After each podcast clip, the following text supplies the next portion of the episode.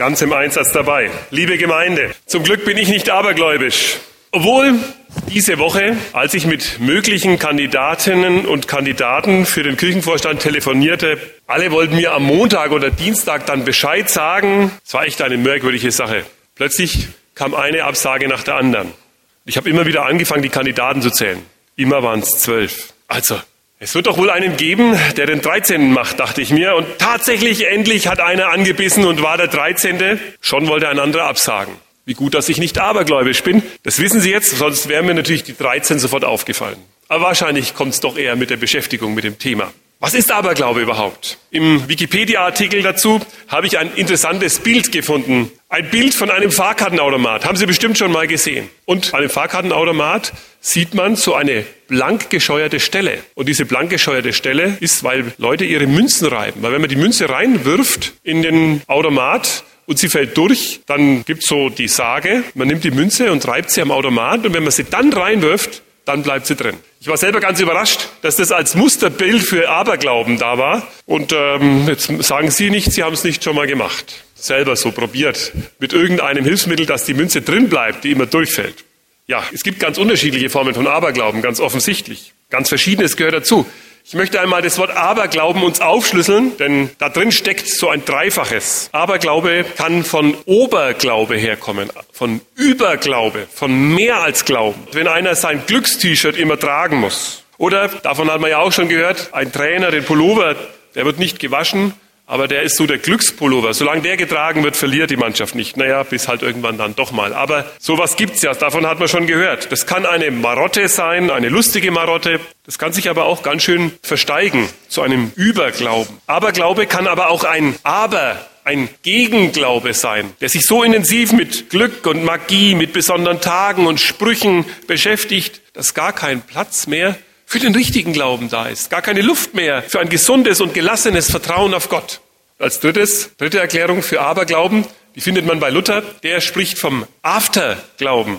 Das heißt, es geht um ein Nachglauben, ein dem Glauben nachmachen.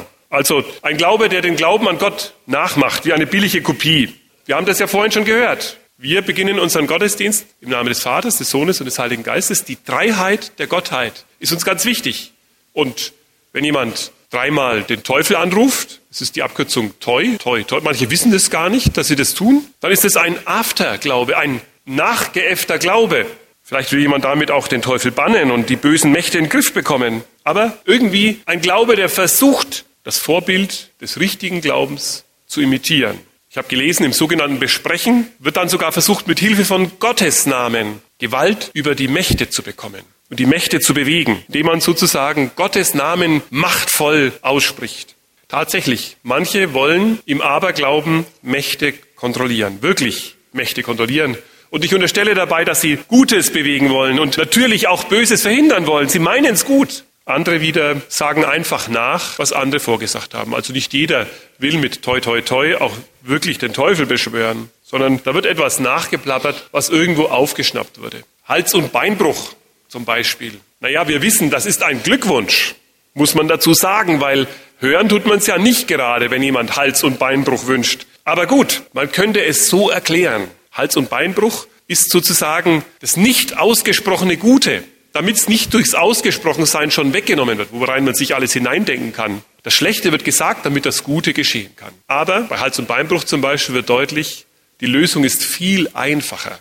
Hals- und Beinbruch muss bei uns so erklärt werden, es ist wieder einmal ein Missverständnis. Tatsächlich ist Hals- und Beinbruch ein Segen der jüdischen Menschen, die früher unter uns gelebt haben. Die haben sich gesegnet. In Jiddisch, ich versuche es jetzt nachzusprechen, ich weiß nicht, ob das richtig ist, muss es so ähnlich geklungen wie Hasloche u Broche. Das heißt, wörtlich übersetzt, Erfolg, Gelingen und Segen. Und daraus wurde dann Hals- und Beinbruch. Tja, kommt davon, wenn man nichts versteht, aber alles nachplappert. Nicht alles ist also gefährlich und so gefährlich, wie es vielleicht klingt. Vieles am Aberglauben ist wohl eher harmlos. Anderes ist vielleicht für manchen zu einer nicht hinterfragten Gewohnheit geworden, zu einer Marotte. Aber eine Grenze wird da überschritten, liebe Gemeinde, wo Aberglaube in Zwänge und Abhängigkeiten führt, wo Menschen sich nicht mehr frei bewegen können, wo ihre Wege beschnitten werden, aber nicht nur die äußeren, auch die ihrer Herzen und ihrer Gedanken. Vielleicht vom Talisman, von den Sternen oder von etwas anderem, eigentlich völlig unbedeutenden und belanglosen. Aberglaube kann zur Fremdbestimmung führen, zu einer Kontrolle von Dingen, also Dinge kontrollieren das Leben, ohne dass sie irgendwas bewirken könnten. Sie sollen Sicherheit und Glück schaffen, aber erreichen genau das Gegenteil, Abhängigkeit, Unselbstständigkeit und Unsicherheit. Denn wer wirklich abergläubisch ist, der ist nicht sicher. Der ist immer unsicher, ob alles auch verrichtet ist, ob die Regeln, die Spielregeln auch eingehalten werden. Ich will gar nicht sagen, dass Christliches nicht auch missbraucht werden könnte. Es gibt ja auch bei uns allerlei Wässerchen, ob sie nun aus Lourdes sind oder wo auch immer her. Oder soll ich in der Verkleinerungsform bleiben? Röckchen, ob sie aus Trier sind oder anderswoher. Apropos heiliger Rock von Trier. War da nicht was in der Bibel? War da nicht eine Geschichte, von Jesu Gewand, von dem Energie abgeflossen ist? Da kam doch jemand und hat sich sozusagen der göttlichen Energie bedient. Ja, Markus 5. Da wird von einer Frau erzählt, die geheilt werden will. Aber sie spricht nicht mit Jesus. Sie spricht ihn auch nicht an. Vielleicht, weil es eine schmerzhafte, eine sehr unangenehme und peinliche Krankheit ist. Es hat mit Frauenblutungen zu tun und klar, dass man da nicht in der großen Masse anfängt zu reden. Vielleicht ist sie auch nicht sicher, ob Jesus sie wirklich heilen kann. Wir erfahren von ihr, dass sie auf jeden Fall viel durchgemacht hat. Kein Arzt konnte sie heilen und die haben wohl alles Mögliche probiert. Das war in den damaligen Zeiten sicher nicht leicht. Deshalb schiebt sie sich im Gedränge an Jesus heran, diese Frau. Und sie fasst bewusst sein Gewand an, mit der Hoffnung, dass sie geheilt wird. Das ist doch Aberglaube.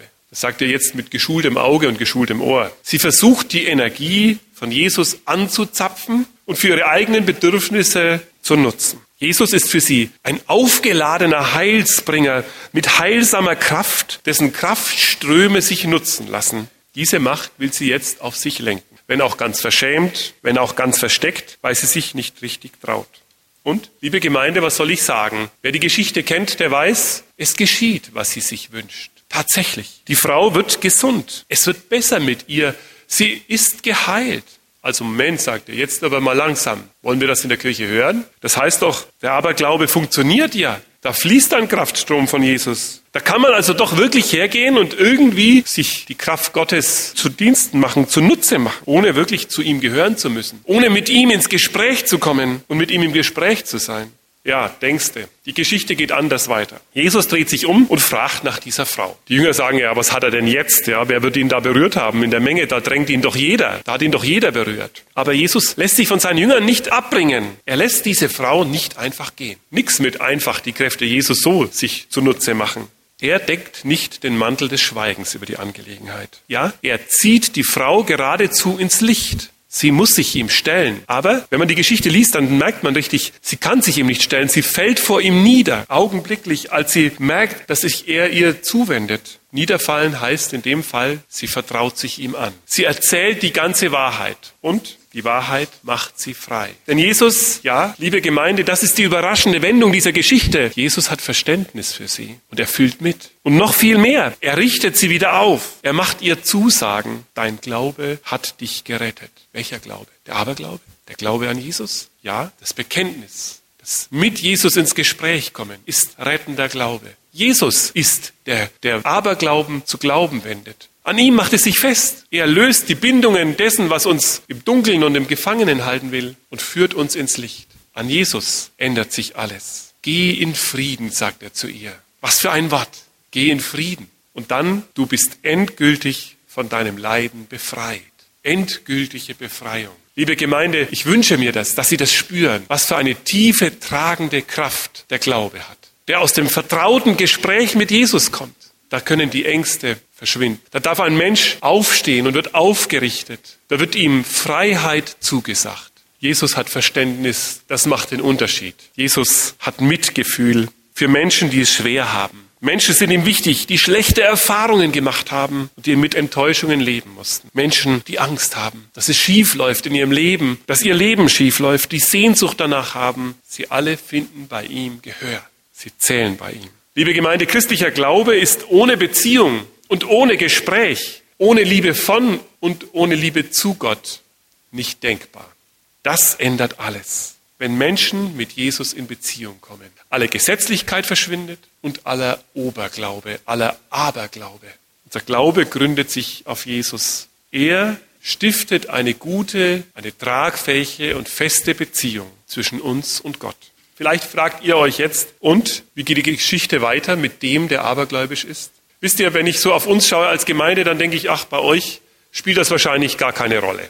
Ihr seid lauter Menschen, die sagen, na ja, wir glauben an Gott. Aber ich bin mir sicher, ihr kennt Menschen um euch herum. Und nicht nur einen, sondern viele, die nicht ohne können. Nicht ohne kleinen Schornsteinfeger auf dem Tisch. Nicht ohne vierblättriges Kleeblatt. Nicht ohne Horoskop. Nicht ohne dieses und nicht ohne jenes.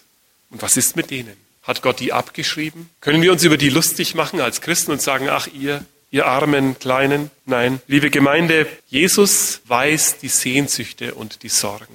Er kennt die Ängste. Er weiß von jedem Menschen, der sich nach Geborgenheit sehnt. Und er stößt diese Menschen nicht weg. So wie er diese Frau auch nicht weggestoßen hat. Er stößt niemand weg, der sein Heil im Aberglauben gesucht hat. Der macht sich auch nicht lustig über die, die heilende Kräfte suchen, weil sie unter einer Krankheit leiden, weil sie Schmerzen haben, weil sie einfach keine Hilfe finden. Jesus lädt ein, kommt zu mir. Jesus möchte ins Licht führen und in die Freiheit. Er möchte euch das zusagen. Du bist endgültig befreit von allem, was dir Kummer macht, was dir Angst macht, was dich festhält. Bei ihm bist du wirklich gut aufgehoben. Das gilt uns allen. Und den Menschen, die noch nicht davon wissen, gilt es auch, liebe Gemeinde. Und wenn einer unsicher ist und nicht weiß, ob er das mit Jesus überhaupt schafft, seid ganz ruhig und gelassen. Jesus ist so großartig. Auch wenn ihr untreu seid, der Friede unseres Glaubens, er ruht auf seiner Treue.